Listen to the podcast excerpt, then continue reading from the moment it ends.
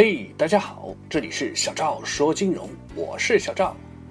今天小赵要和大家来聊的这个话题啊，是非常的现实，也是跟我们极其相关的，那就是作为工薪阶层一族，要如何理财，如何让钱生钱，从而走上百万富翁的生活。虽然百万对于现在这个社会来说，压根就不算个什么，但是我们总得先积聚到一百万，才能再谈更远大的目标和理想吧。小赵不得不说啊，作为工薪族的我们，按时到手的工资，不仅要拿来吃喝玩乐，还要帮助我们在未来买车买房，还要为我们提供养老金，更要为我们抚育下一代。看起来只有几千或者上万的工资，却承担着很重要的责任。因此啊，我们不能轻率的把他们交给商家或者捐给其他人，我们要很好的去利用我们的工资，让我们变得更富。去完成我们这些目标。那么，既然我们的收入的主要来源就是工资，那么工资到底要怎么分配呢？其实也蛮简单的，那就是给自己设定三个账户。哪三个账户呢？那就是日常开支账户、应急备用账户，还有投资理财账户。当然，这三个账户它的比例分配肯定是不同的。那具体应该如何的操作呢？那就听小赵细细的道来啊。第一个账户叫做日常开支账户，那么主要呢就是负责我们的吃喝拉撒。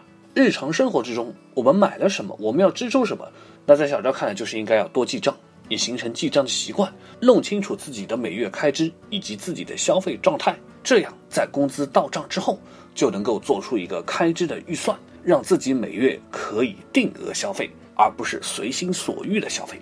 那么第二个账户呢，就叫做应急备用账户。那么设立应急备用账户有两个目的，第一个就是预防生活中出现的严重突发事件，比如说突然生病啦，突然受到事故啦，突然受伤啦，哎，突然要参加红白喜事等等。当这些不可预知的事情一旦发生的话，就一定会需要支付很大一笔金额的钱。那么如果你没有买过保险，也不在日常生活中提前做好这笔资金的准备的话，那么一旦遇到问题，那么这就会给我们造成很大的一个麻烦。在小赵看来啊，这笔钱呢，它不是用的，而是扮演着一个留得青山在，不怕没柴烧的角色。那么它能够帮我们度过眼前的危机。那么第三个账户呢，就是投资理财的账户。那么它主要呢就是负责真正的钱生钱的一些项目。那么要知道，投资理财呢从来都不是一蹴而就的，需要一点一滴的积累到第一桶金，才可能去寻找所谓的风险低、收益率高的投资项目。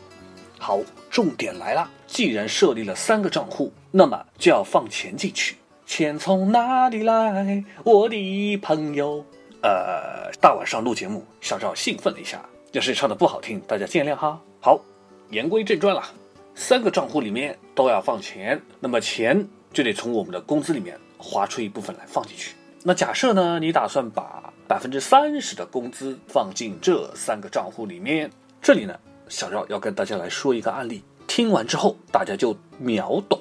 话说，有一位朋友每个月拿到了工资，就先取出百分之三十存进银行，然后拿着打了七折的工资。做每月的开支啊，以及一些其他方面的规划。那么另外一个朋友呢，虽然也想存钱，但是呢，顺序跟这位朋友相反，那就是先拿着百分之一百的工资去玩啊，去消费啊，去做这样那样的事，然后心里想着省点花，月底还是可以留下百分之三十左右的钱的。那么结果呢，我想大家心里面都明白，最后存下钱的一定是那个先取出百分之三十存进去的人，而另一位朋友。到了月底，就会发现自己工资卡上的钱也没剩多少。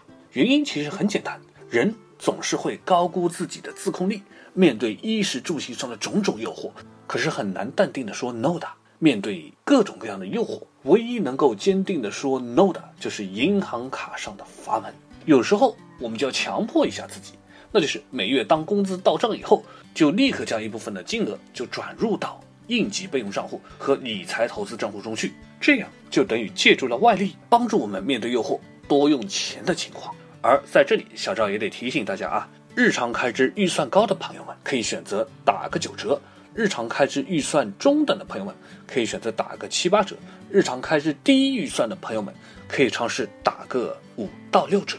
有时候你要相信，人的创造力是无限的，拿着打了折的工资，其实也可以活得很精彩。那么你额外的钱也就这样出来了。那么当这三个账户有了钱以后，具体要怎么管理呢？理财投资账户又该去做哪些的投资，从而获得更好的回报和收益呢？关于这几个问题，我们下期节目接着聊。感谢大家的收听，咱们下期节目再会。